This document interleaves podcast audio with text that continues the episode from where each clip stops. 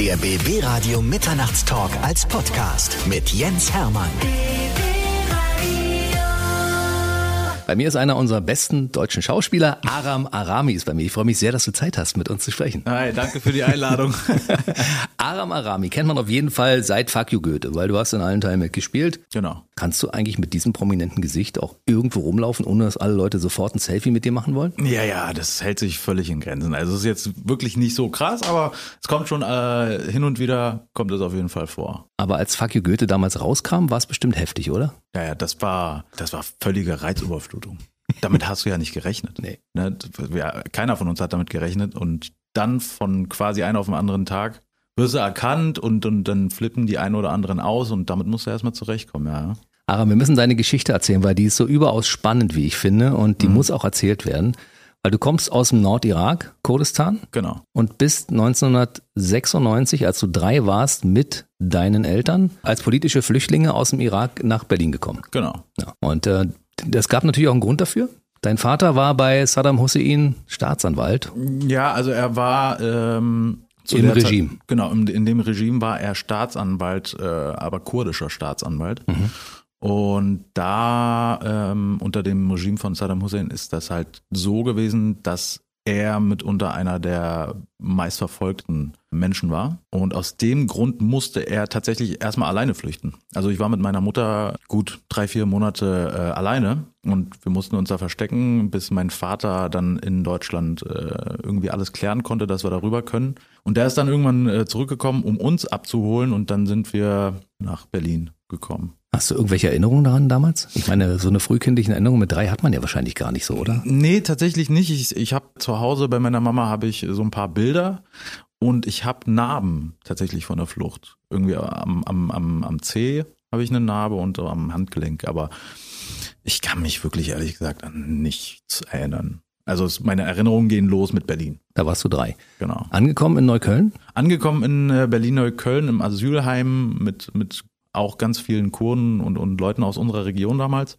Daran kann ich mich erinnern, aber an schöne Zeiten. Also ich, ich verbinde damit gar nichts äh, Schlimmes oder so, sondern ich kann mich dran erinnern, dass ich viel gespielt habe und, und sorglos war und so. Und ähm, wir haben auch relativ schnell eine Wohnung gefunden und dann auch von Neukölln äh, nach Lichtenberg gezogen in unsere erste Wohnung.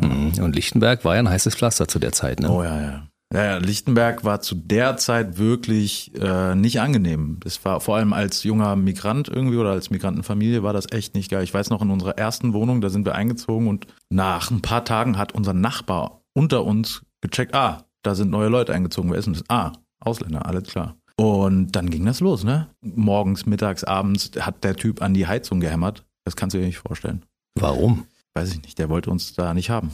Hat er euch bedroht irgendwie, euch äh, Nee, nee. angesprochen im Treppenhaus oder irgendwas? Ja, das schon, das schon. Der hat halt meine Eltern immer wieder mal angesprochen. Der war aber schon älter. Von daher war der jetzt Gott sei Dank nicht wirklich was Körperliches, aber den einen oder anderen Spruch, den haben wir schon abbekommen, ja, ja. Hm, Ich weiß, mein Cousin hat da in der Nähe gewohnt Mhm. vom Bahnhof Lichtenberg. Das war ein heißes Pflaster, bei dem haben sie zweimal in die Bude eingebrochen. Ja, Das war in Lichtenberg irgendwie gang und gäbe damals, ne? ja.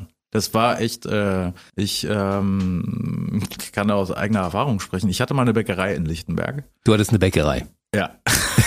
Du bist Schauspieler. Ja, aber okay, pass auf. ähm, Die Geschichte wollen wir hören. Okay. Also, ich habe irgendwann 2006 habe ich angefangen äh, mit mit mit Drehen und Schauspiel und und ein bisschen was verdienen. Da warst so. du 13. Da war ich 13. Da müssen wir gleich mal wieder drauf zurückkommen, wenn du fertig bist, die Geschichte zu erzählen. ja, Ja, Pass auf. Und äh, das habe ich halt die ganze Zeit irgendwie durchgezogen und mein Papa hat halt äh, gesagt, pass auf, so viel Geld, also so viel in Anführungsstrichen, für, für den einen ist es viel, für den anderen nicht so viel, aber so viel Geld für so einen jungen Typen, mh, das könnte doof ausgehen. Deswegen machen wir das folgendermaßen, den größten Teil, den sparen wir für dich und kriegst natürlich ein bisschen was ab, damit du auch was davon hast. Ne? Taschengeld. Hm. Genau, sowas. Und dann nach meinem Abi hat er sich mit mir hingesetzt und meinte, okay, pass auf, wir haben jetzt zwei Optionen. Entweder du gehst jetzt studieren oder du machst jetzt irg irgendwas mit der Kohle. Du investierst sie oder so. Und nach 13 Jahren Schule muss ich nicht lange überlegen und hab gesagt, gib mir die Kohle.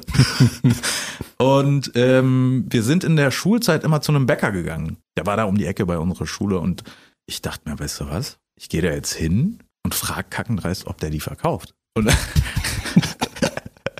Und dann bin ich da rein und ähm, bin halt an Tresen und habe die Mitarbeiterin gefragt, ja, ist der Chef da? Und die meinte so, äh, ja, wieso? Ja, ich hätte mal eine Frage an den. Und die war so, okay. Dann ist sie nach hinten gegangen irgendwie, hat den Chef geholt und der so, ja, was kann ich für dich tun? Und ich so, ähm, ja, verkaufst du den Laden eigentlich oder wie ist denn das? Ja, so, wie jetzt? Ja, ich würde gerne den Laden kaufen. Wie, wie ist denn das? Was willst du nur haben? Und da war er so, was willst du denn? so 21, 22 Jahre alt und der hat mich halt natürlich nicht ernst genommen, äh, bis ich dann meinen Papa irgendwann dazu geholt habe und so. Und dann habe ich mit der Voraussetzung, dass ich drei Monate äh, da eingearbeitet werde, die Bäckerei übernommen. Ja. So, und um den, äh, den Kreis zu schließen, die haben siebenmal versucht, bei mir einzubrechen. Versucht. Sie haben es nicht geschafft. Ja, also was heißt, die, die sind eingebrochen, aber haben nichts klauen können, nicht das, was sie wollten. So.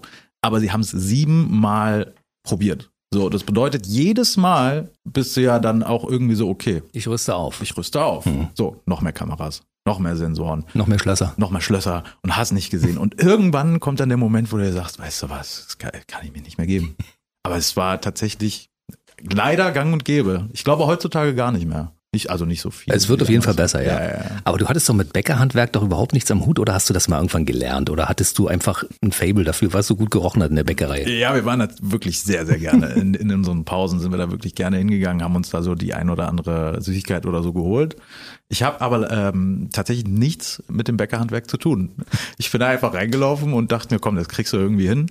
Und da waren halt dann, ich hatte glaube ich vier oder fünf Mitarbeiter und die äh, haben den ganzen Laden quasi gewuppt. Hast du denn in der Zeit mal mit angefasst, als du Bäckereibesitzer warst? Ja, ja, ja. Ich habe regelmäßig Frühschichten gemacht, Alter. Das du, das kannst du. Also wirklich Respekt an jeden, der die Frühschicht in der Bäckerei übernimmt. Ich musste teilweise damals, wenn die Frühschicht mal ausgefallen ist oder so, musste ich um zwei Uhr aufstehen, mhm. dann irgendwie zur Bäckerei und, und äh, Brötchen belegen und aufbacken und hast nicht. Siehst du? Also, das kann dir beim Radio auch passieren. Ich habe ja, ja neun Jahre Morgensendung moderiert in meinem Leben. Ja. Das heißt, ab fünf stehst du ja an der Werkbank ja, genau. und musst fit sein, weißt du? Das heißt, du stehst um 2.30 Uhr auf. Das ist so. So, dann weißt du, was ich meine. Absolut. Das heißt, dementsprechend hast du die Bäckerei auch wieder veräußert irgendwann, ja? Ja, ja, irgendwann äh, war es dann auch zu viel, weil es war ja irgendwie ein Mix aus ähm, selbstständig Schau. und Schauspielerei. Und wenn ich dann gedreht habe, dann war halt eigentlich niemand da, der sich wirklich verantwortlich fühlt für die Bäckerei. Und das wollte ich meinen Eltern auch nicht aufbürden, meine Geschwister waren zu jung. Und dann habe ich irgendwann gesagt, und auch mit der Kombination, dass er ständig eingebrochen wird und so, habe ich gesagt, weißt du was, komm, du hast, dein, du hast deine Kohle wieder drin, hast ein bisschen Gewinn gemacht, das lassen wir jetzt lieber. Aber du hast immer eine Geschichte zu erzählen. Ja. Ich hatte mal eine Bäckerei und als Schauspieler, was machst du so nebenbei in deinem Hobby? Ich habe eine Bäckerei. Ja. Was? Ja. Weil Leute denken, Reaktion ist immer so. der verarscht mich. Ja. so, jetzt müssen wir aber zurückspringen. Ja. Also, du kamst mit drei Jahren hier an, hast deine Kindheit verbracht in Lichtenberg. Das genau. heißt ganz normal Kindergarten, Schule und so weiter. Genau. Ja, und wurdest auch konfrontiert mit dieser ganzen Ausländerfeindlichkeitsgeschichte, ja? Ja, ja, ja, absolut. Wie hast du das erlebt? Also das ging ganz früh schon los. Irgendwie, ähm, das war, glaube ich, in der Vorschule schon. Da haben sich immer so unbewusst einfach Gruppen gebildet. Ne, mhm. Es waren immer so, ich sag mal jetzt die Ausländer und, und die Deutschen und, und, und die Russen oder, oder weißt du, wirklich mhm. so Gruppierungen, die, die Verschiedene Nationalitäten. Ne? Genau, genau. Das war aber unterbewusst. Das waren ja kleine Kinder. Und mhm. irgendwann, weiß ich noch, da hat mein Vater einen Flyer bekommen. Und auf diesem Flyer war so äh, die Vogelperspektive von Lichtenberg und die mhm. einzelnen mhm. Straßen und so, ne? Und dann waren verteilt immer so rote Kreuze. Und das, also die roten Kreuze standen für Nazi-Übergriffe. Und da war die Weitlingstraße in Lichtenberg war komplett rot. Und da habe ich das erste Mal mit jungen Jahren irgendwie verstanden, oh, das ist gefährlich, das ist nicht cool. Mein Vater meinte dann auch, ey, ich möchte nicht, dass du da äh, in die Straße gehst. So, mhm. Und das hatte natürlich äh, dann auch seine Gründe, aber auch in der, in der Schule hast du natürlich auch mal einen Spruch gedrückt bekommen oder, oder äh, auch von den Lehrern immer so bist du in Situationen gedrückt worden, die nicht so angenehm waren. Es waren jetzt nicht alle Lehrer so, es waren wirklich nur Einzelfälle, aber an die erinnerst du dich. Also die Weitlingstraße war so eine Straße, die ging zum Nöllner Platz rüber, vom Bahnhof Lichtenberg. Also rund um das Bahnhofsviertel war ja sowieso ein heißes Pflaster damals, genau. Lichtenberg. Genau. Das haben auch alle Berliner gemieden. Ja, genau. Wenn es irgendwie ging, ist man nicht über Lichtenberg gefahren, weil Lichtenberg war irgendwie so. Oh. Ich weiß, dass da mal viel Polizei auch unterwegs war. Ja, ja. Weil es gab regelmäßig Schlägereien und es gab da auch ein paar, paar Kneipen irgendwie und so. Da war immer was los in Lichtenberg. Ja, ja, ja. Da war wirklich, wie du sagst, auch wirklich Polizeiaufgebot. Auch mhm. da am Bahnhof Lichtenberg mhm. immer Polizei präsent was auch wichtig war, weil da wirklich, Alter, da ging die Post ab. Ne? Und ich habe es auch teilweise hautnah miterlebt. Weil klar, du bist jung, dein Vater sagt dir, nicht die Weitlingstraße, aber ab und zu bist du doch lang gelaufen. Bin, ja. ich, bin ich da mhm. doch mal lang gelaufen und, und das war echt nicht angenehm. Also du kriegst natürlich im Alter kriegst du dann in dem Alter oder in, zu der Zeit schon die ein oder anderen Blicke, aber speziell da hast du einfach gemerkt, egal an wem du vorbeiläufst, du fühlst dich fehl am Platz. Mhm egal ob es ein, eine junge Frau war, eine ältere Dame, ein junger Herr oder egal wer es war, der an dir vorbeigelaufen ist. Hat es den Stempel der Ausländer. Ne? Genau. Und der hat dich auch wirklich angeguckt und, und, und dir hinterher geguckt. Und dann, Gott sei Dank, mir ist da Gott sei Dank nichts passiert, aber ich habe auch schon ein oder andere Stories gehört. Puh. Wenn man so ein junger Mensch ist, mhm.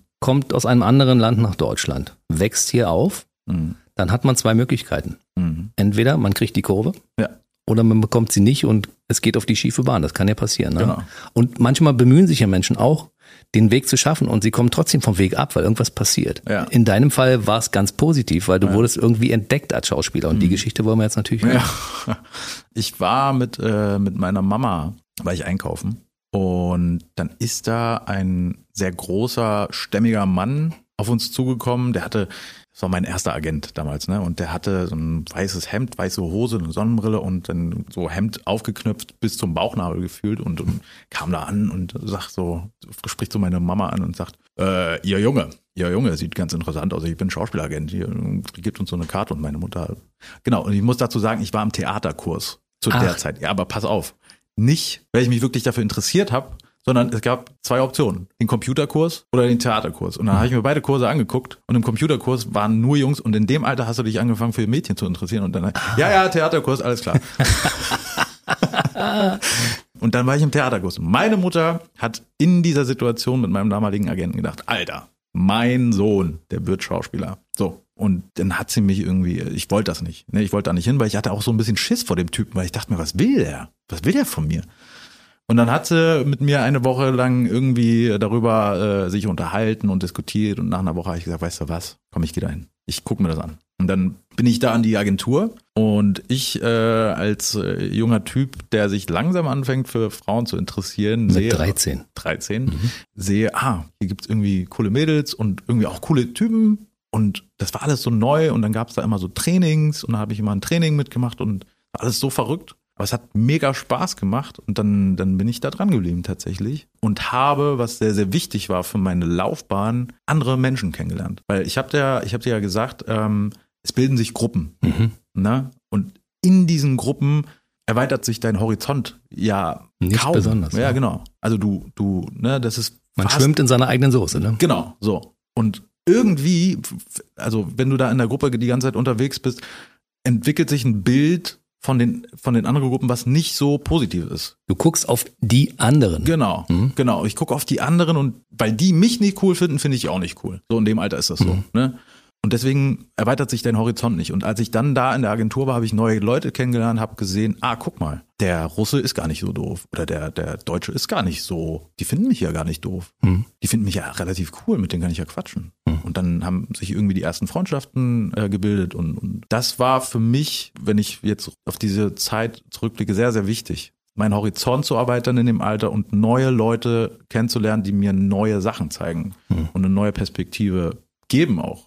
Es gibt diese blöden Vorurteile, die man hat, ne? Ja, leider. Und wenn man dann mal hinter die Fassade guckt, dann stellt man fest, völliger Blödsinn. Genau, völliger Quatsch. Also wirklich völliger Quatsch. Und vor allem, wenn in diesem Alter, das habe ich für mich bemerkt, wenn in diesem Alter eine Gruppe von Menschen, egal wo sie herkommen, wenn die eine Gemeinsamkeit haben und das ist irgendwie eine Passion zu Schauspiel oder zu Kunst oder hast nicht gesehen, dann ist die Herkunft der einzelnen Leute völlig egal. Das war nie Thema. Mhm. Zum ersten Mal in meinem Leben war meine Herkunft nie Thema. Es war einfach nur, okay, wie äh, spielst du die Szene? Oh, ah ja, komm, lass uns das mal zusammen machen und hast nicht, das war nie Thema. Okay, woher kommst du? Aha, warum hast du schwarze Haare? Aha, und wie dein Name ist ja ganz komisch. Nie Thema. Du bist ja auch deutsch sozialisiert, das muss man ja sagen. Du ja. bist mit drei Jahren hergekommen, das heißt, du bist in diesem System ja komplett aufgewachsen. Ja. Aber du hast auch den Blick auf die anderen Sachen. Ja, was ja, natürlich dazu führt, dass du anders über die Dinge nachdenkst als Leute, die nur ihre enge Perspektive haben. Genau, genau. Vor allem, ich muss auch dazu sagen, ich war jetzt auch nicht der Artigste. Ne, ich habe auch meine Scheiße gebaut. Wie wahrscheinlich jeder. Echt jetzt? Das äh, möchten wir jetzt aber mal gerne wissen, wenn wir gerade dabei sind. Ja, guck mal, wenn, ich hatte natürlich meine Kumpels, ne, die, äh, die ich aus Lichtenberg hatte und, und ich habe immer noch Kontakt mit denen, auch heute noch sind wir Kumpels. Aber mit, mit 16, 17 wird das halt nicht so, also fanden die das nicht so cool wie Schauspiel. Was? Das, hä, warum machst du das? So, also ich hatte in dem Alter äh, noch nicht die Erfolge, die ich heute Gott sei Dank hatte oder mhm. habe. Und dementsprechend, ja, die konnten ja auch damit nichts anfangen. Wie Schauspieler, was denkst du jetzt, bist du George Clooney oder was? Und dann ne, gab es da die ein oder anderen Sticheleien und dann ziehen sie dich unterbewusst natürlich so ein bisschen raus. Und dann war zum Beispiel samstags immer das Training und da bist du hingegangen, um, um Schauspiel einfach immer wieder zu, zu, zu trainieren. Und dann meinten meine Kumpels halt auch mal ab und zu, ey, komm, lass das mal, komm mal, wir, wir gehen irgendwie Fußball spielen oder komm, lass mal, ne? Und das hat meine Mutter äh, mitbekommen, dass ich da geschwänzt habe einfach ab und zu. Und dann gab's da ordentlich Ärger, weil die wusste, was es für einen Mehrwert bringt, mhm. wenn ich diesem, diesem, diesem Schauspiel irgendwie das Ganze verfolge und, und auch wirklich dranbleibe. Also ganz viel, was ich äh, erreicht habe, habe ich meiner Mama zu verdanken. Das ist schön. Ja. Wir haben all unseren Mamas das zu verdanken, ja. was wir geworden sind. Das ist einfach so. Wenn du heute mal zurückschaust auf die ganze Geschichte, gibt es Leute, die damals mit dir gemeinsam gesagt haben, lass uns mal ein bisschen hier um die Häuser ziehen, ja. die in die falsche Richtung äh, abgedriftet sind? Also, ja, ja? klar. Also du musst dir vorstellen, ich bin da irgendwie rausgekommen aus diesen Gruppen. Mhm. Die anderen Jungs nicht. Also ne, es gibt Leute, die haben wirklich einen nicht so schönen Lebenslauf mhm. hingelegt. Wirklich, die krass abgedriftet sind. Wo das eigentlich wirklich traurig ist, wenn ich das so beobachte, weil du kennst die ja anders. Man hat vielleicht irgendwo den Kontakt mal verloren oder das ist immer weniger geworden, aber man sieht ja eigentlich so von aus der Ferne, ah, guck mal, der macht das und das, ne? Mhm.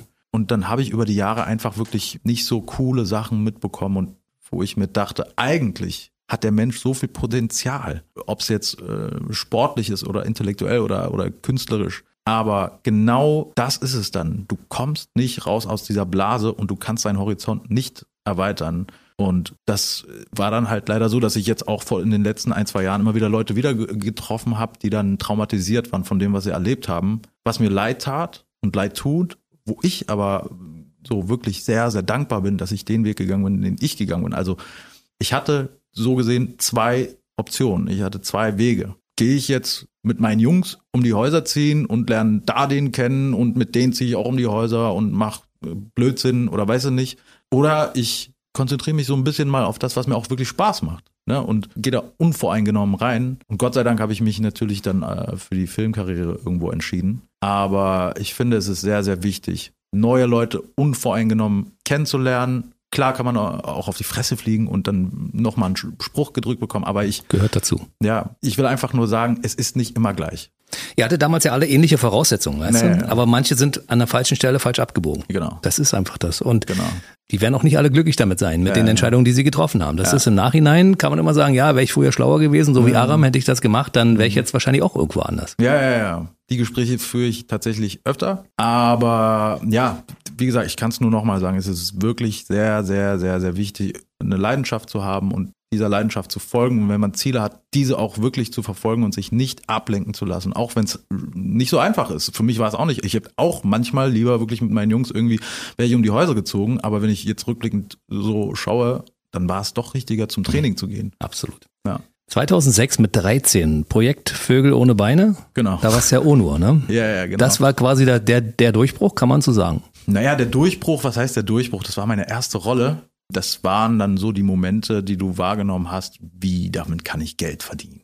Was? Dafür gab es Aufmerksamkeit. Dafür gab es Aufmerksamkeit. Mhm. Dann haben das die ersten Leute gesehen und dich drauf angesprochen. Und dann, dann ist das so in Kombination, die Leute sprechen mich drauf an und ich habe damit Geld verdient. Und dann weiß ich noch, habe ich mit meinem Papa gesprochen und meinte, das mache ich. ich. Ich muss gar nicht mehr zur Schule. Ich, ich mache das jetzt. Sohn, du schwindst wohl. Ja, genau. Ja.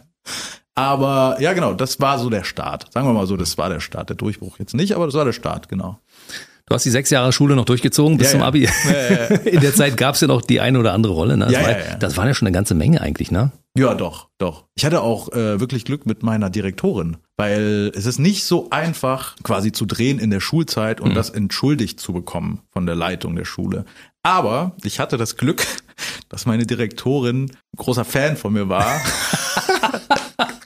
Das ist ja toll. Meine Direktorin war Fan von mir. Ja, ja, weil die, die ich hatte eine, ich hatte so eine äh, Schülerserie oder eine, eine Schulserie gemacht, die hieß Die Stein. Mhm. Und die Serie hat meine Direktorin so gerne geguckt, dass sie gesagt hat, weißt du was? Du willst drehen? Ja klar, komm, das kriegen wir schon irgendwie hin, irgendwie Nachhilfe oder so, ne? Also, mach das ruhig weiter. Also ich habe wirklich in meiner Jugend, in meiner Kindheit immer Support bekommen, mhm. was wirklich wichtig war. Möchtest du die Direktoren grüßen an der Stelle?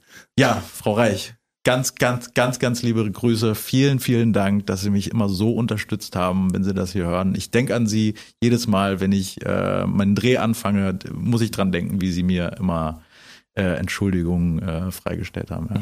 Sie hätte sich gewünscht, dass die Serie nicht die Stein, sondern die Reich ja. geheißen hätte. Ja, kann ich mir vorstellen.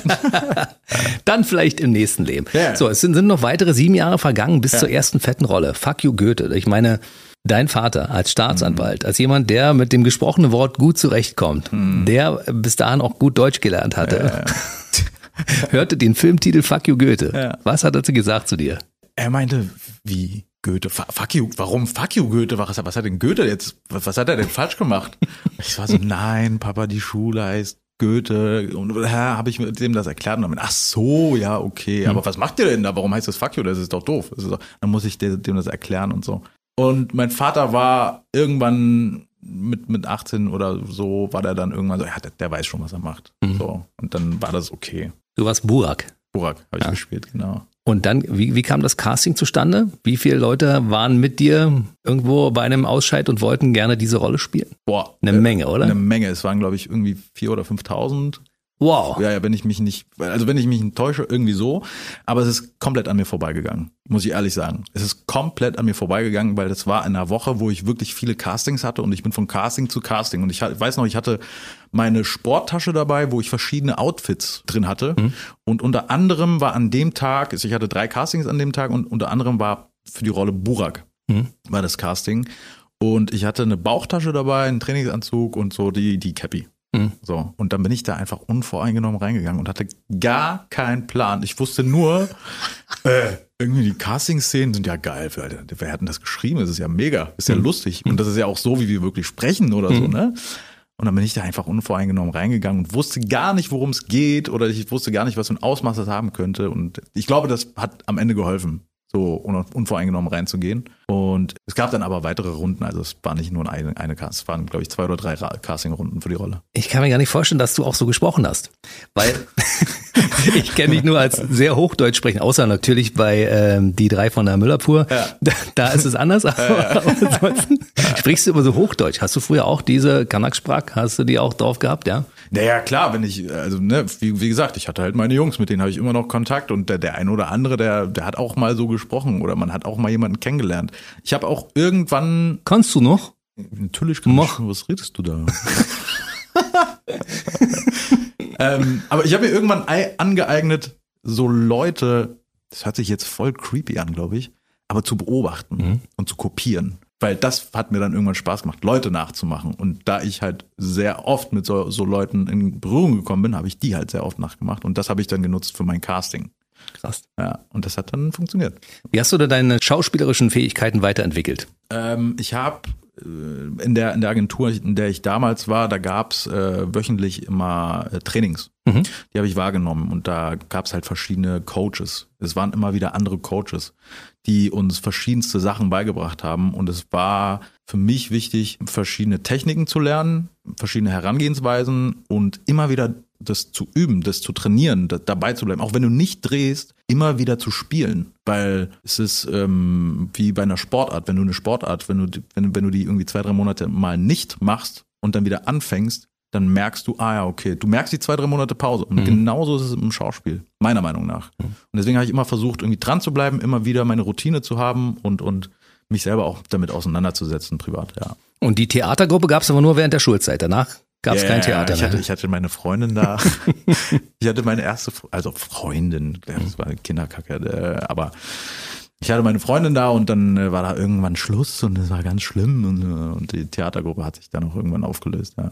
Und seitdem hast du auch auf keiner Theaterbühne mehr gestanden? Nee, tatsächlich nicht. Aber könnte man dich mal anfragen zwischendurch oder machst du nur noch vor der Kamera? Ja, schwierig, wa? Ja, schwierig. Ich, ich stand, wie gesagt, mit, mit jungen Jahren mal auf der Theaterbühne und ich habe so großen Respekt vor Theaterschauspielern, weil du hast genau diesen einen Moment. Mhm. Da, da musst du funktionieren. So. Und beim Film ist es halt nicht so. Du hast verschiedene, also ganz viele Takes, die du, die du wahrnehmen kannst oder verschiedene Einstellungen. Aber auf der Theaterbühne musst du funktionieren und das ist immenser Druck.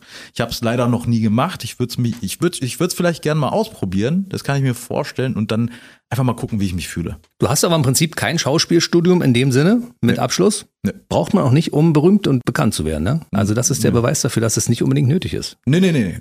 Natürlich muss man dazu sagen, ne, ich hatte Glück. Ich mhm. hatte auch Glück. Mhm. So, ich glaube, in, in, im Leben braucht man auch eine Portion Glück, um mhm. weiterzukommen. Aber ja, ich habe ich hab, ich hab das nicht wirklich gelernt. Das ist nicht irgendwie, dass ich einen Abschluss habe äh, im, im Schauspiel. Ich habe das nicht studiert oder so. Es war alles Learning by Doing und dranbleiben. Mhm. Und richtige Leute um sich herum haben, wie meine Mama, wie meine mhm. Agenten, wie meine Freunde aus der Agentur, die einen unterstützen und irgendwie motivieren, dran zu bleiben.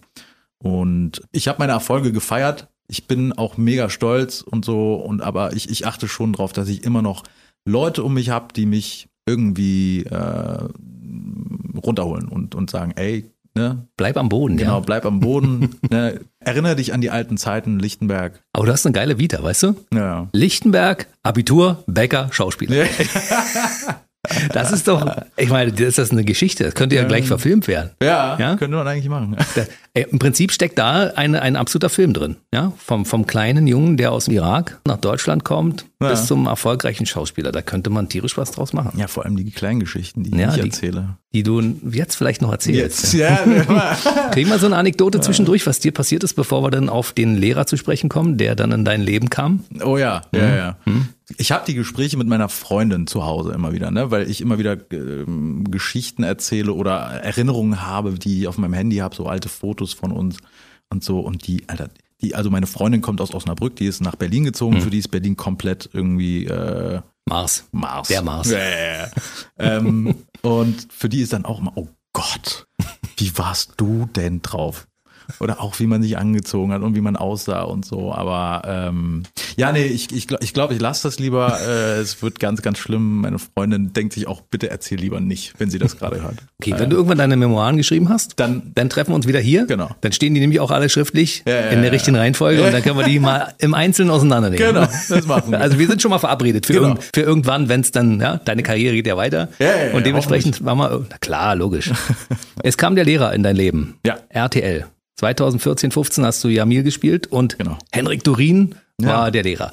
Ich liebe diesen Typen und ich ja. wirklich, ich finde ihn als Schauspieler großartig. Ja. Und ich habe ihn bestimmt schon seit fünf Jahren versucht einzuladen. Es mhm. hat bisher immer noch nicht geklappt. Der war mhm. schon zweimal fast im Funkhaus und dann hat es immer nicht geklappt. Ich dachte, so ein Mist aber auch. Ist der, ist der so cool, ist, wie ich ihn empfinde, wenn ich das sehe? Ja, Henrik, der ist, ich weiß, was du meinst. Mhm. Ich weiß, wenn man die Serie guckt, also dann findet man den wirklich cool, den, mhm. den Charakter, den er spielt. Mhm. Aber es liegt auch zum großen Teil daran, dass Henrik wirklich cool ist. Der mhm. ist wirklich cool, ungewollt cool.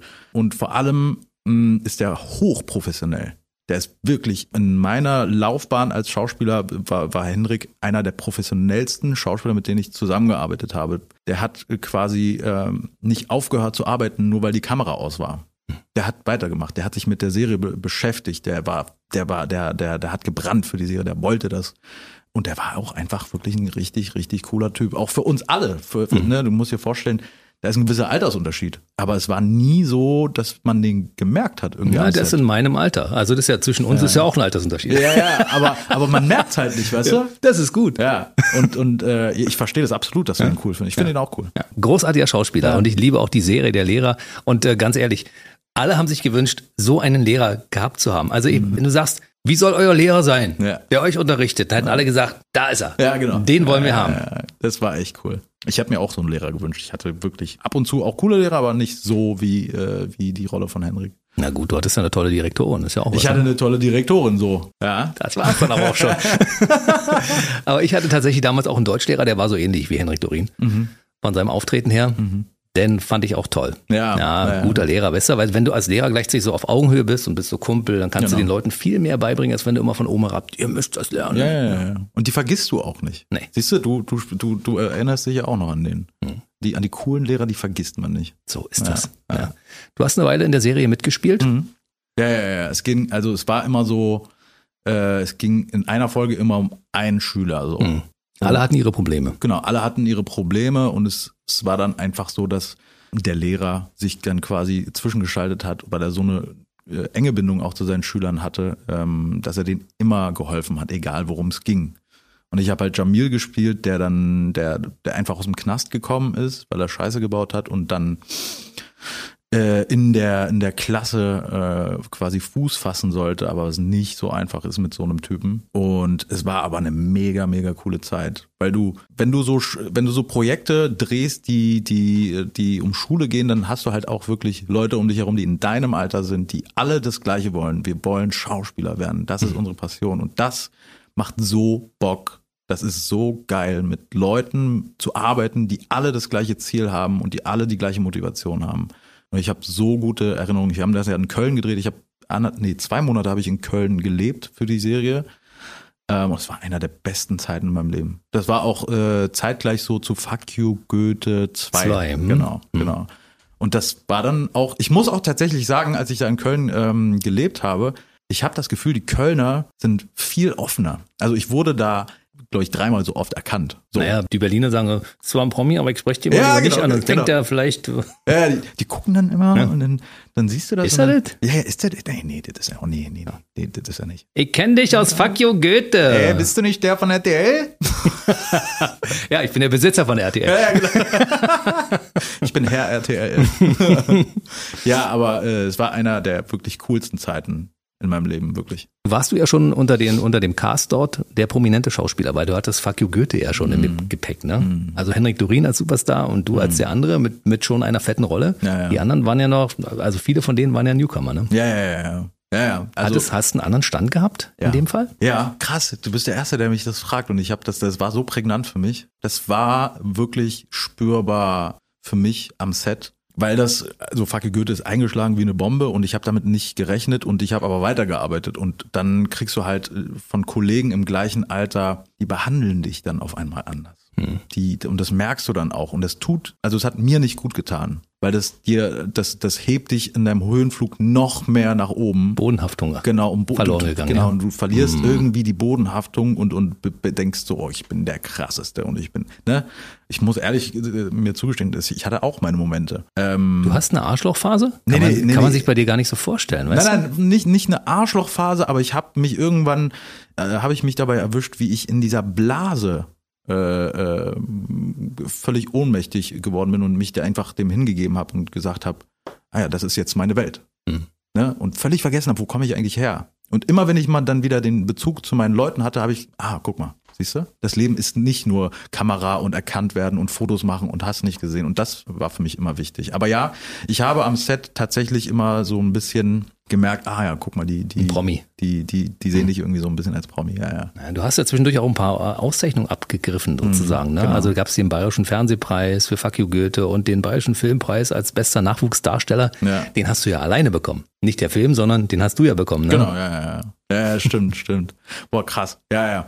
Ich habe ein paar Preise äh, mitnehmen dürfen, tatsächlich, auch mit meinen anderen äh, Fuck You Goethe-Kollegen. Hm. Und das war auch alles sehr, sehr surreal weil du siehst das immer im Fernsehen und, und, und denkst dir, wow, Preisverleihung. Kriegst als, weiß nicht, Sportler, Schauspieler oder was auch immer, kriegst du einen Preis. Wie, mhm. wie, wie, wie krass muss das sein? Und wenn du dann da bist, nimmst du das gar nicht so wahr. Du mhm. bist dann einfach, also ich war dann einfach da und habe das aufgesaugt und genossen und und ich weiß noch, ich saß vor Till Schweiger und ich habe da äh, und also Till Schweiger saß hinter mir und, und, und dann waren wir beide quasi nominiert mit mit mit anderen Projekten und so und ich war so, oh mein Gott, Till Schweiger sitzt hinter mir. Oh der mein war Gott. schon hier, der hat auf deinem Stuhl gesessen, ja? auf dem du sitzt gerade. Ja, siehst du.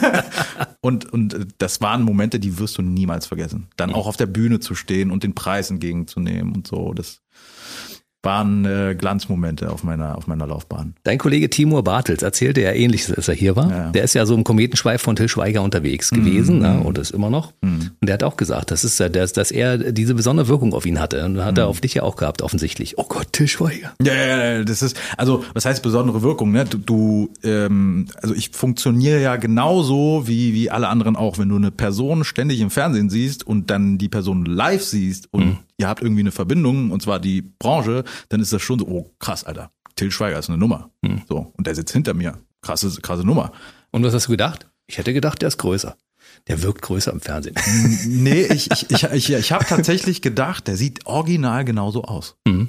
Der sieht original, weil ich habe ganz oft, wenn ich Leute oder Kollegen im Fernsehen sehe und ich weiß ja, wie die wirklich sind, dann sehe ich ganz leicht, die sehen ein bisschen anders aus. Aber Till Schweiger sieht original genau so aus. Finde ich auch. Wie im Kino. Absolut. Ja. Finde ich auch. Ja. Und im Augenblick mache ich mir ein bisschen Sorgen, nachdem ich so gesehen habe, was so los ist bei ihm auf dem Instagram, denke ich, Mann, ja. Was ist da los, Till? Naja. Ich hoffe, dass er die Kurve wieder kriegt. Ja, ja ich habe, ich hab, äh, also es hört sich jetzt so an, als hätten wir uns kennengelernt. Wir haben uns nie kennengelernt hm. oder so. Ich habe auch keinen persönlichen Bezug zu, zu Till.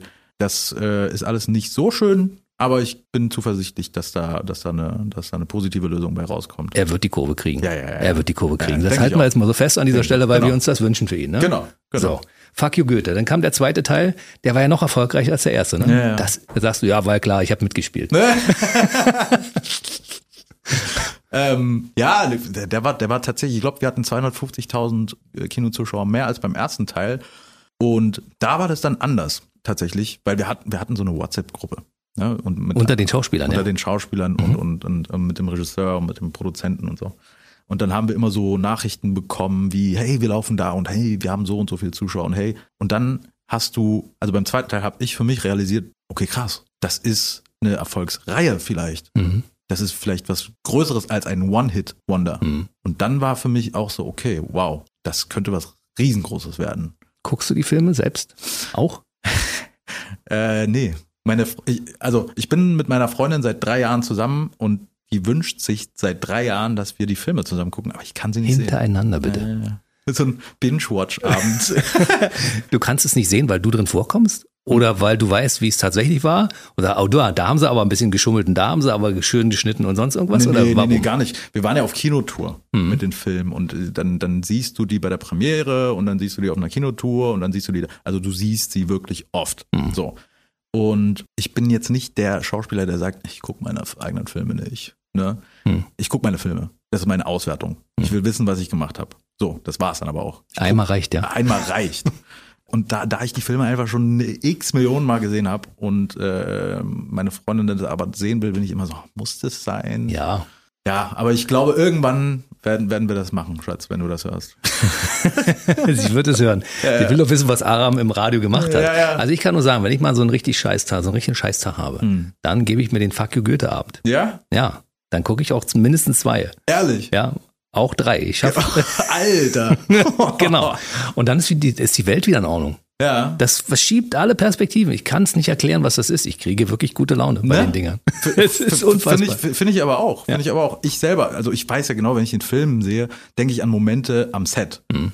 Aber es ist völlig egal, als ich die Filme gesehen habe, bin ich mit guter Laune raus. Und mhm. das finde ich ist bei einem Film wichtig. Ich will meine Sorgen kurz vergessen, mich unterhalten lassen und mit einem guten Gefühl rausgehen. Und das schafft Schweiger bei vielen Filmen eben auch, weißt du? Ja, ja, ja finde ich auch. Und auch im ernsthaften Fach. Ich habe Filme von ihm gesehen, die er mir selbst als Empfehlung gegeben hat, als er hier war, wo ich dachte, meine Güte, den hatte ich vorher überhaupt nicht auf dem Schirm, den Film. Ja. Geil. Aber ansonsten ja. mag ich sehr Filme mit hohem Unterhaltungswert, weil ja, ich ja, möchte immer gern lachen. Ja. Ja, und da ist Fuck You Goethe absolut weit vorn ja, in, in meiner Hitliste. Ja, cool, freut mich. Hattet ihr beim Dreh genauso viel Spaß, wie der Zuschauer es hat, wenn er sich das anschaut? Ja, ja. Wie viele Szenen musstet ihr sechsfach drehen, weil ihr jetzt euch zwischendurch weggeschmissen habt vor Lachen? Oh, Alter. es, ähm, unfassbar viele, unfassbar viele, weil, weil, also A war das Drehbuch halt einfach unfassbar gut geschrieben und unfassbar auf den Punkt geschrieben von Bora Daktikin, dem mhm. Drehbuchautor und Regisseur ähm, so dass wir eigentlich immer das gespielt haben, was da stand. Hm. Und dann durften wir halt immer wieder improvisieren. Und es gab Momente, das kannst du dir nicht vorstellen. Es gab Momente, wir haben uns 20 Minuten lang bepisst vor Lachen. Ja, kann ich mir vorstellen. Und er hat dann irgendwann gesagt, weißt du was, komm, beruhigt euch erstmal, geht mal, geht mal kurz um die Ecke, lacht euch aus und dann kommt wieder. So, und dann war das, also es war wirklich, ich glaube im Abspann sieht man die Bloopers, äh, die Outtakes. Ähm, ein paar. Genau, ein paar. Und das Leider ist, zu wenig. Das sind so. Ich würde mir einen ganzen Film damit angucken. Ja, ja, genau, ich bin auch einer. Aber es sind 15 Prozent, was ja. du da siehst. Du musst dir vorstellen, es war wirklich fast jeden Tag so, dass wir uns kaputt gelacht haben. Also es war wirklich, wirklich lustig. Aber eine gute Zusammenstellung auch, muss ich sagen. Der Cast war gut gewählt. Ja, ja, ja. Das hat schon funktioniert. Da hatte jemand ein Händchen sozusagen. Ne? Ja, ja, ja. Das hat, das hat wirklich gut funktioniert. Dann gab es davon ja noch den dritten Teil. Ja. Wieder ein Knaller. Und ist man dann kurz vorm Durchdrehen irgendwann? Na, du, du, du, du, also du musst dir vorstellen, wenn du drei Teile drehst, die so erfolgreich sind, dann ist das in der Branche so, dass andere Filmemacher sich denken, oh, das funktioniert. Das finde ich in Deutschland ganz oft so, dass auf Nummer sicher gegangen wird. Mhm. Das ist ja auch meiner Meinung nach irgendwo die Geheimformel von Fuck you Goethe. Das ist was Neues. Es ist nicht das, was schon x-mal funktioniert hat, sondern ist was komplett Neues. Mhm. So. Und wenn du drei Filme gemacht hast, die so erfolgreich sind, dann kommen halt Filmemacher und sagen, hey, das hat funktioniert, komm, wir machen was ähnliches. Mhm. Und dann kriegst du halt im Laufe dieser drei Filme auch immer wieder die gleichen Angebote. Das heißt, Schulserie, Schulfilm, den Assi spielen oder so. Ne? Mhm. Und irgendwann habe ich halt auch Gespräche mit meinem Agenten geführt, der gesagt hat, okay, wir müssen jetzt gucken, dass das alles irgendwo eine Balance findet. So, nicht ne? in die falsche Richtung. Genau, nicht geht, in ne? die falsche Schublade ja. und nicht, ne? Und ab dem Moment habe ich für mich verstanden, okay, das ist ein riesengroßer Erfolg. Und das ist auch alles super, super geil. Aber wenn du jetzt nicht richtig handelst oder wenn du jetzt nicht diese Rolle absagst oder diese Rolle annimmst, dann kann das alles wirklich so in eine, in eine Richtung gehen, die dir vielleicht nicht so gefällt. Hm, dann kriegst du so einen blöden Stempel, ne? Genau. Der spielt den Assi. Genau. Und ich, oh. ich für mich als Schauspieler habe halt irgendwo die Anforderung, ich glaube, das, da wird mir jeder zustimmen, verschiedene Sachen zu spielen. Hm. Ich habe Bock, verschiedene Sachen zu spielen, so verschieden wie möglich. Ne?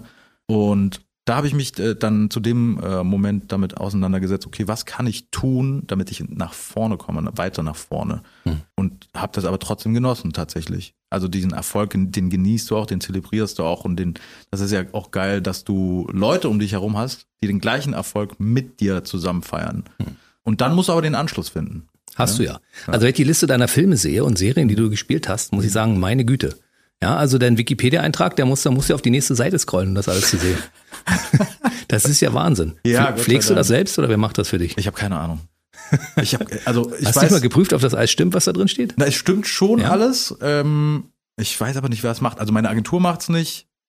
Es steht zum Beispiel nicht drin, dass du am 3. Mai Geburtstag hast. Wirklich? 1993, nee. Meine Güte. Das sollte man aber dann mal reinschreiben, oder? Ja, Herr Wikipedia. Wer ja. auch immer das macht. Ja, ich meine, da gibt's bestimmt Leute, die dir irgendwas Schönes schenken wollen und die wissen gar nicht, wann sie es im Jahr loswerden. Mai ist auch ein guter äh, Monat, um Geburtstag zu haben. Ja, oder? Ja. Ja, ja. Wann hast du Geburtstag? Ich habe im Dezember, aber meine Frau hatte Mai Geburtstag. Ah. Deshalb weiß ich, wir feiern also kurz nach dir, weißt du? Okay. Also ist sie auch Stier dann wahrscheinlich. Sie ist dann auch Stier, okay, genau. Okay. Ja, ich kenne mich mit Stieren aus. Ja, okay. Deshalb funktioniert das auch so gut zwischen uns. Ja, weißt du, merkst du das? Ich, ja? ich merke schon, woher das kommt. Ja. äh, gab es so eine in, in, dein, in deiner riesigen Anzahl von Rollen, die du bisher gespielt hast, mhm. irgendwas, wo du sagst, das war mein genau mein Ding, davon möchte ich mehr spielen? Weil ich meine, ich habe dich natürlich in Fuck You Goethe geliebt, mhm. ehrlich gesagt, weißt mhm. du? Aber es gibt ja so Sachen, wo du sagst, okay, ich wäre lieber der coole Kommissar oder weiß ich nicht, der mhm. der Lehrer, meinetwegen. Äh, ich, äh, oder ein Arzt oder weiß ich nicht sowas. Ne? Ja, ja, ja, ich weiß, was du meinst. Und ich ähm, kann sagen, dass die Rolle bei nur eine Frau äh, schon mich herausgefordert hat. Mhm. Das war nicht einfach. Warum?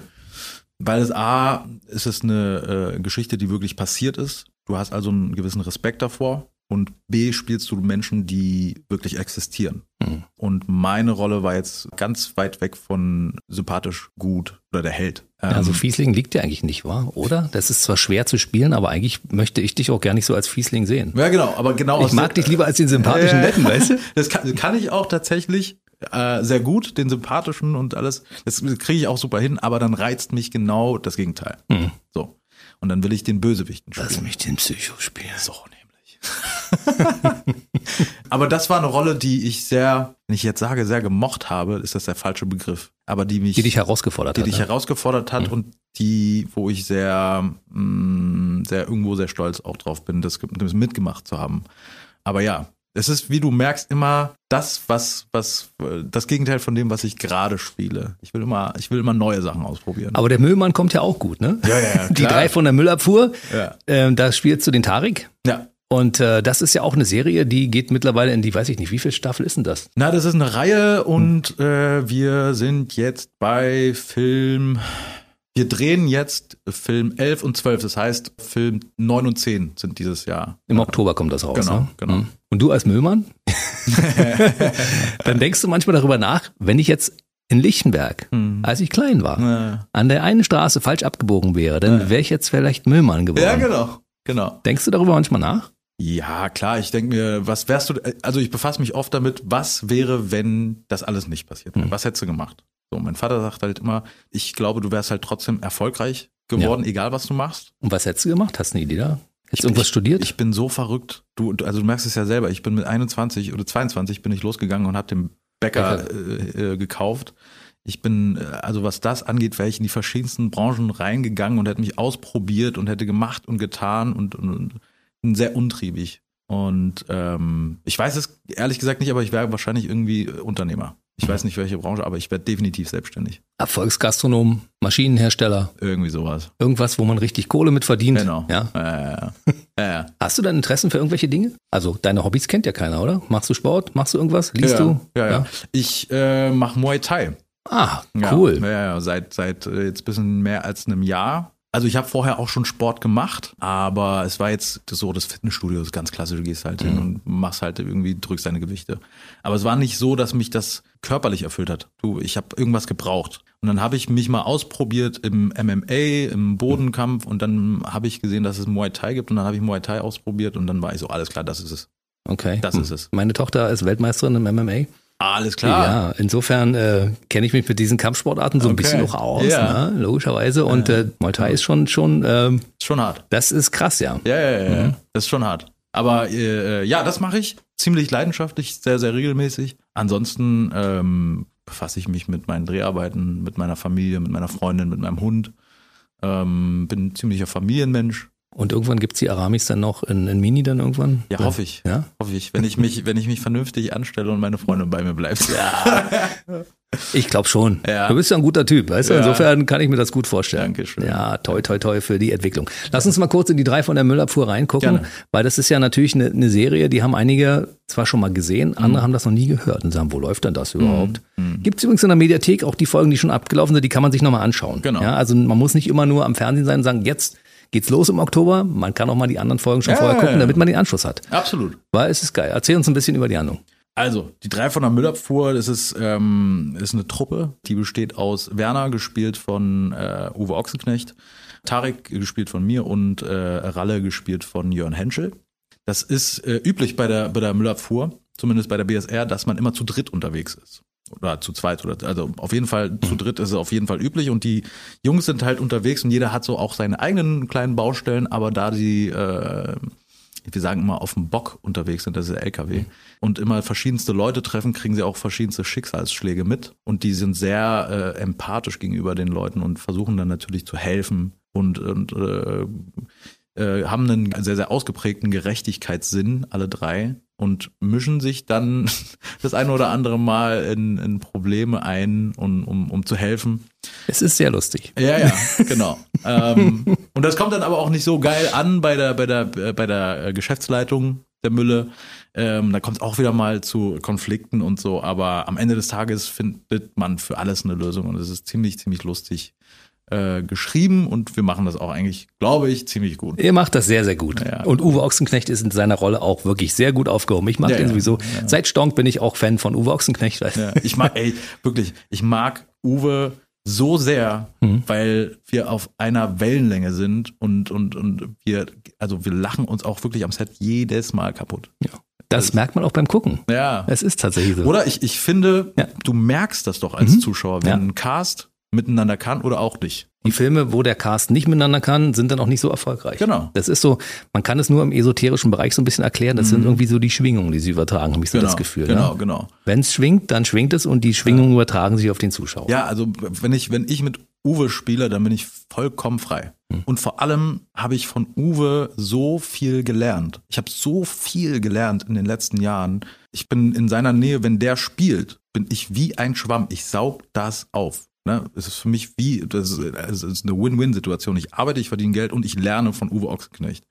Und ähm, das ist für mich, also es ist wirklich Gold wert. Siehst du, da hast du deine Schauspielschule. Ja, siehst du? Und mit dem Lehrer spielst du zusammen. Ja, ja, ja. Das ist doch die perfekte Situation, oder? Besser geht's nicht. Nee, wirklich. Bin sehr, sehr dankbar. Was liegt noch an? Neben der Serie Die drei von der Müllabfuhr. Ja, äh, ich habe äh, letztes Jahr in Belgien eine Serie gedreht. Die, die wird auch äh, im ARD äh, erscheinen. Haus aus Glas? Haus aus Glas. Ja. Die habe ich ge gedreht. Die, die haben wir in Belgien gedreht. Warum?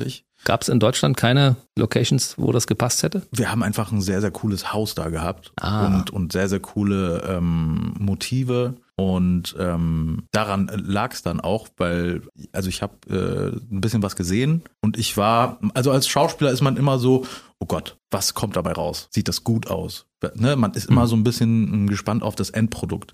Und als ich die ersten Muster gesehen habe, also ne, wirklich nur Muster, es war noch nicht bearbeitet, noch nicht wirklich groß was gemacht, war ich so, boah, geil. Gott sei Dank. Du, da fällt dir ein großer Stein vom Herzen mhm. und dann in dem Moment war ich auch so, boah, das sieht echt geil aus. Ne? Mhm. Genau, und die Serie kommt äh, 2024, wir wissen noch nicht ganz genau wann, aber die wird im ARD laufen und in der ARD Mediathek. Mhm. Da haben wir äh, letztes Jahr ordentlich was gewuppt in Belgien. Aber du hast nicht nur in Belgien gespielt, sondern auch in anderen Ländern, zum Beispiel, wie wir ja wissen, in Thailand. Der dritte Teil von Fuck You Goethe wurde ja da gedreht. Und das war bestimmt mega geil. Tatsächlich, ja. Zweieinhalb Monate. Geil. Das war schon echt cool zweieinhalb Monate in Thailand zu drehen, ist halt auch, äh, das vergisst du niemals. Mhm. Die Eindrücke, allein was wir da gedreht haben und äh, das, das, das werde ich mit ins Grab nehmen als schöne Erinnerung. Da, bis dahin sind nur 80 Jahre Zeit. Ja, ja, hoffe Ent, ich mal. Entspannt bleiben. Aber du drehst natürlich auch regelmäßig hier um die Ecke in Babelsberg.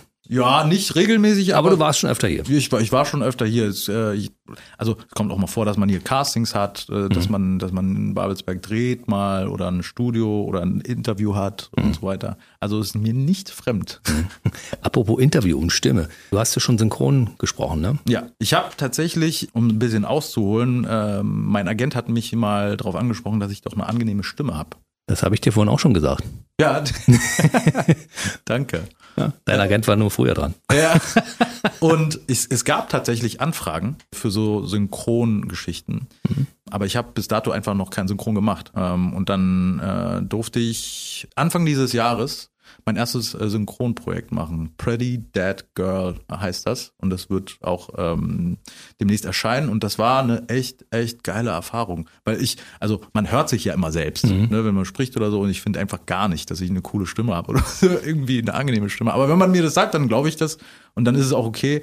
Und dann äh, habe ich das gemacht und es war echt wirklich eine andere Erfahrung. Das war sehr, sehr, sehr, sehr cool. Würde ich gerne wieder machen. Wie ist das für dich, so Lip Sync, die Labiale so zu sprechen? Hast du ja vorher wahrscheinlich in der Form auch noch nicht gemacht, ne? Nee, nee, tatsächlich nicht. Tatsächlich nicht. Also es war so, du musst dir vorstellen, wenn, wenn wir drehen, dann kommt es ja immer wieder mal dazu, dass die Tonaufnahmen nicht so sauber sind. Ah. Oder dass, weiß ich nicht, in der, Ton, in der Tonspur irgendein Flieger drin ist mhm. und dann hört man irgendwelche komischen Geräusche. Dann musst du ins Synchronstudio und musst die Lines, die du gesprochen hast am Set, nochmal sprechen, damit sie sauber ist. sich selbst. Genau. Halt, ne? so. Und daher kenne ich so ein bisschen den Ablauf. Okay. Also es bedeutet, ich weiß, okay, dann sprichst du und so sprichst und so sitzt du und so stehst du am besten und so fällt. Also ich wusste schon ein bisschen, wie es, wie es ist, aber es ist nochmal was ganz, ganz anderes.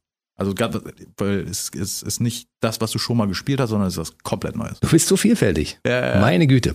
Dann sag uns mal kurz noch, was demnächst noch auf uns zurollt, wenn wir weiter bei Aram Arami zum Beispiel sämtliche Kanäle in den sozialen Netzwerken abonniert haben. Äh, die drei von der Müllabfuhr, da werde ich äh, auf jeden Fall äh, mal die äh, mein Instagram-Profil quasi eröffnen und die Leute mal so ein bisschen mitnehmen. Mhm. Das äh, kommt immer ganz gut an, so ein bisschen hinter den Kulissen. Ansonsten äh, drehen wir die drei von der Müllabfuhr da äh, sind wir jetzt ab übernächster Woche dran und fangen äh, an. Und, äh, das geht auf jeden Fall weiter. Ja, ja. Also Folge 11 und 12 hast du gesagt, auf jeden Fall, ne? Genau, ja, ja. Also wer uns auf äh, einem orangenen LKW sieht, da darf gerne mal winken und, und vorbeikommen und wir, wir quatschen auch gerne. Ihr dreht das im normalen Straßenumfeld, ja? Ja, ja. Wie krass ist das denn? Hupen die Leute zwischendurch und winken die und wie ist denn das? Ja, ja, ja, doch, doch. Wir, wir, wir, wir, wir, wir äh, müssen dann halt auch mal absperren und das finden die dann nicht so cool, aber wenn sie dann sehen, ach ja, hier, guck mal, die, die Müllis, die kenne ich mhm. doch. Ja, okay, dann ist ja gut. Mhm. So, also es ist sehr, sehr, sehr cool, äh, wie die Leute auf uns reagieren und vor allem richtige Müllmänner. Das sind richtige ja, Fans. Fans. Logisch, ja, natürlich. Ja, die spielen welche von der Müllabfuhr. Wie genau. wir das sind hier? Kick dir das an. Ja, genau, genau, genau. Und die, also die erkennen mich zum Beispiel jetzt mittlerweile auch schon öfter, wenn ich so privat auf der Straße bin. Hey, Kollege, Mahlzeit. Bist du auch oft in Orange unterwegs, ja, in deiner Freizeit ja, jetzt? Ich trage ab und zu mal schon Orange. Was gibt's sonst noch Schönes? Drehst du, bist du angefragt für irgendwelche großen Rollen? Ja, da ste also stehen äh, ein, zwei Sachen an, aber die sind noch nicht spruchreif. Also mhm. es wäre wär jetzt doof drüber zu sprechen. Ich glaube, ich darf noch nicht mal drüber sprechen, aber es sind ein, zwei Sachen für nächstes Jahr, weil dieses Jahr ist die Mülle äh, erstmal dran mhm. und dann ist das Jahr auch schon vorbei und dann im Januar, Februar geht's dann weiter. Wie viele Tage drehst du dann pro Woche? Äh, meinst du für die Müllabfuhr? Mhm. Also wir drehen ungefähr zwei Monate und dann ist das meistens so, da ich eine der, der Hauptrollen bin, dass ich es kommt doch drauf an. Manchmal drehe ich zwei, drei Tage in der Woche, aber es kommt auch, also es kommt auch vor, dass ich zwei, drei Wochen hintereinander jeden Tag drehe. Mhm. Also außer das Wochenende. Und wann lernst du zwischendurch die Rollen? Naja, ich bereite mich halt äh, vorher drauf vor. Ich kriege halt Wochen vorher schon die Drehbücher und da wird halt immer wieder mal was dran geändert, aber ich weiß, was in den Drehbüchern steht, was passiert und setze mich mit meiner Rolle auseinander, die jetzt nicht fremd ist, also ist jetzt nicht alles von vorne äh, erarbeiten, aber ich lerne immer vorher den, äh, den Text und dann gehe ich das einen Abend vorher nochmal durch, ich gehe es mehrmals durch und dann bin ich eigentlich safe am Set. Hm, bist gut im Text lernen. Das komischerweise schon. Ich bin so vergesslich. Das sagte meine Freundin auch. Sagt, du vergisst die simpelsten Sachen zu Hause, aber Text lernen. Ich könnte dir jetzt sechs Seiten Text geben, hättest du in zehn Minuten drauf. Echt, ja? Ja, ja. Das ist krass. Das ist äh, ungewöhnlich. Ja. Es gibt es vielleicht Leute, die sagen, ja, so ein Job wie Aram Arami hätte ich auch gerne, den ganzen mhm. Tag in der Hängematte und dann gehst du zwischendurch mal raus und drehst ein mhm. bisschen. So ist es ja nicht. Du liest nee. jetzt schon irgendwie Drehbücher für Sachen, die irgendwann im nächsten Jahr passieren, ja, ja weil ja, du musst dich da schon mal reindenken, die Charaktere aufsaugen und so weiter. Genau. Das Ganze erstmal den Zusammenhang verstehen, ist ja wahrscheinlich auch nicht so leicht. Ne? Du genau. musst erstmal sehen, wo bin ich überhaupt in diesem ganzen Konstrukt. Genau, genau. Also Klar, sieht das von außen sehr, sehr einfach und sehr cool und lässig und ne, äh, aus, aber die Realität ist eigentlich eine andere, wenn du dich wirklich damit auseinandersetzt und das Beste draus mhm. oder aus dir und deiner Leistung rausholen willst, dann ist das wirklich knochenharte Arbeit. Also auch mental, so eine Rolle zu erarbeiten, die einzelnen Zusammenhänge zu den anderen Rollen zu verstehen und umzusetzen. Woher kommt die Rolle und so. Also es gibt so viele Ansätze. Und dann am Set das, das verstehen manche nicht. Aber es gibt ja auch äh, Filme und Szenen, die sind nicht so einfach und nicht so lustig, sondern äh, nehmen dich emotional mit. Mhm. Und das musst du dann 20 Mal machen. Also 20 Mal beispielsweise heulen, 20 Mal einen Ausraster kriegen, 20 mhm. Mal, weißt du, so Situationen, die man sich eigentlich nicht wünscht im Privatleben, die musst du 20 Mal hintereinander machen und dich so reinfühlen, dass du es wirklich so fühlst dann ist mhm. es wirklich am authentischsten. Und dann sage ich dir mit, mit Brief und Siegel, wenn du das den ganzen Tag gemacht hast, dann gehst du äh, nach Hause und fällst ins Bett, weil du einfach ja, logisch. so ausgelaufen Tierische bist. Gehirnleistung. Ja, ja, ja. Absolut. Oder du gehst eine Runde Muay Thai und ein bisschen kloppen, dann geht's auch. Dann geht's auch. Ja, das ist, glaube ich, ein guter Ausgleich auch für so einen Job, ne? Ja, ja, absolut, absolut. Und es kann ja auch nicht schaden, für bestimmte Rollen so ein bisschen Kampfsportkenntnisse zu besitzen. Ja, wer weiß. Wer weiß, vielleicht kommt in Zukunft irgendwas in die Richtung, dann bin ich vorbereitet. Wer weiß. Guck mal, jetzt hat er gerade diesen Augenaufschlag gehabt. Das heißt also wahrscheinlich, Leute, er hat schon mal kurz angedeutet, er darf noch nicht drüber reden, aber wahrscheinlich ist es so, dass er demnächst mal als jemand um die Ecke kommt, der vielleicht mal irgendwo raufhaut. Who knows? Wer weiß Who das knows? schon. Ja, ja. So, dann sag uns ganz kurz, auf welchen Kanälen man dich finden kann. Instagram unter Aram Arami. Genau, ich habe Instagram äh, Aram Arami äh, und meine Facebook-Seite, aber das war es auch schon. Also mhm. die, bei den ganzen anderen Geschichten bin ich raus. Mhm. Ähm, das ist mir ein bisschen zu viel. TikTok gibt's bei dir nicht, nee. YouTube gibt's nicht. Mach ich nicht. Okay, aber es gibt eine Seite von deiner Agentur. Ja, genau, genau. Und ansonsten warten wir einfach, bis du deine Biografie irgendwann schreibst. Dann bist du ja wieder hier, reden wir drüber. Und dann ja? gibt's die, dann gibt's die schmutzigen Geschichten. ich bin sehr gespannt. Na, haben wir heute schon mal gut vorgelegt. Ja, die ja. schmutzigen Geschichten, die dann in Teil 2 folgen. Ne? Ja, genau. Ich freue mich drauf. Ich freue mich auch drauf. Bei mir war Aram Arami. Es war ganz toll, mit dir zu quatschen. Dito. Bis zum nächsten Mal. Bis zum nächsten Mal. Bleib Vielen schön Dank. gesund. Du auch. Danke. Der BB Radio Mitternachtstalk. Jede Nacht ab 0 Uhr. Und jeden Freitag der neueste Podcast.